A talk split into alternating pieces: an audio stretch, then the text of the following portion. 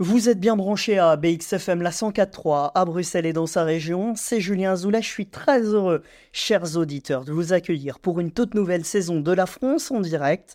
La France en direct, vous le savez, c'est votre rendez-vous hebdomadaire pour comprendre, décrypter, mettre en perspective les enjeux de l'actualité outre-Kievrin. Soyez les bienvenus. Un million de bénéficiaires, 142 millions de repas distribués chaque année en France. Ces chiffres, ce sont ceux des Restos du Cœur et ils ne sauraient trahir que l'association qui existe depuis presque 40 ans est en grande difficulté financière. Un poids lourd de l'aide alimentaire aux plus démunis, lancé suite à l'appel à la générosité de l'humoriste Coluche en 1985 et qui tire aujourd'hui la sonnette d'alarme 35 millions d'euros manquent pour mettre les comptes à l'équilibre.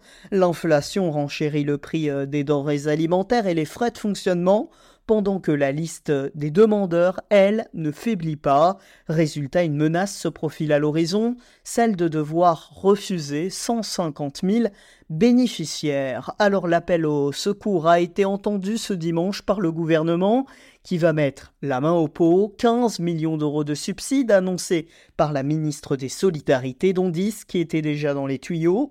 Une somme insuffisante pour Patrick Douret, son président, mais c'était sans compter sur le soutien de Bernard Arnault, l'homme et sa famille à la tête de l'empire du luxe Louis Vuitton Moet qui sortent 10 millions d'euros supplémentaires.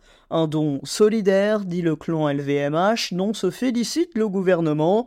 Belle opération fiscale, brocarde dans le même temps certains élus de gauche sur les bancs de l'opposition politique. Polémique qui fait référence au mécanisme de défiscalisation des dons en France, qui permet de réduire jusqu'à une soixantaine de pourcents de son montant sous forme de déduction d'impôts. Sauf que, sauf que, la famille a annoncé qu'elle ne demandera aucune défiscalisation pour sa contribution.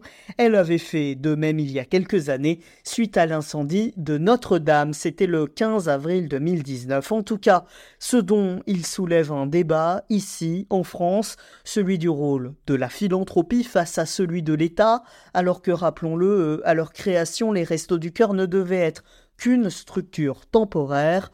En 2022, les trois quarts des ressources de l'association provenaient de la générosité des Français. Presque 30 ans après, la chanson de Godman est plus que jamais d'actualité.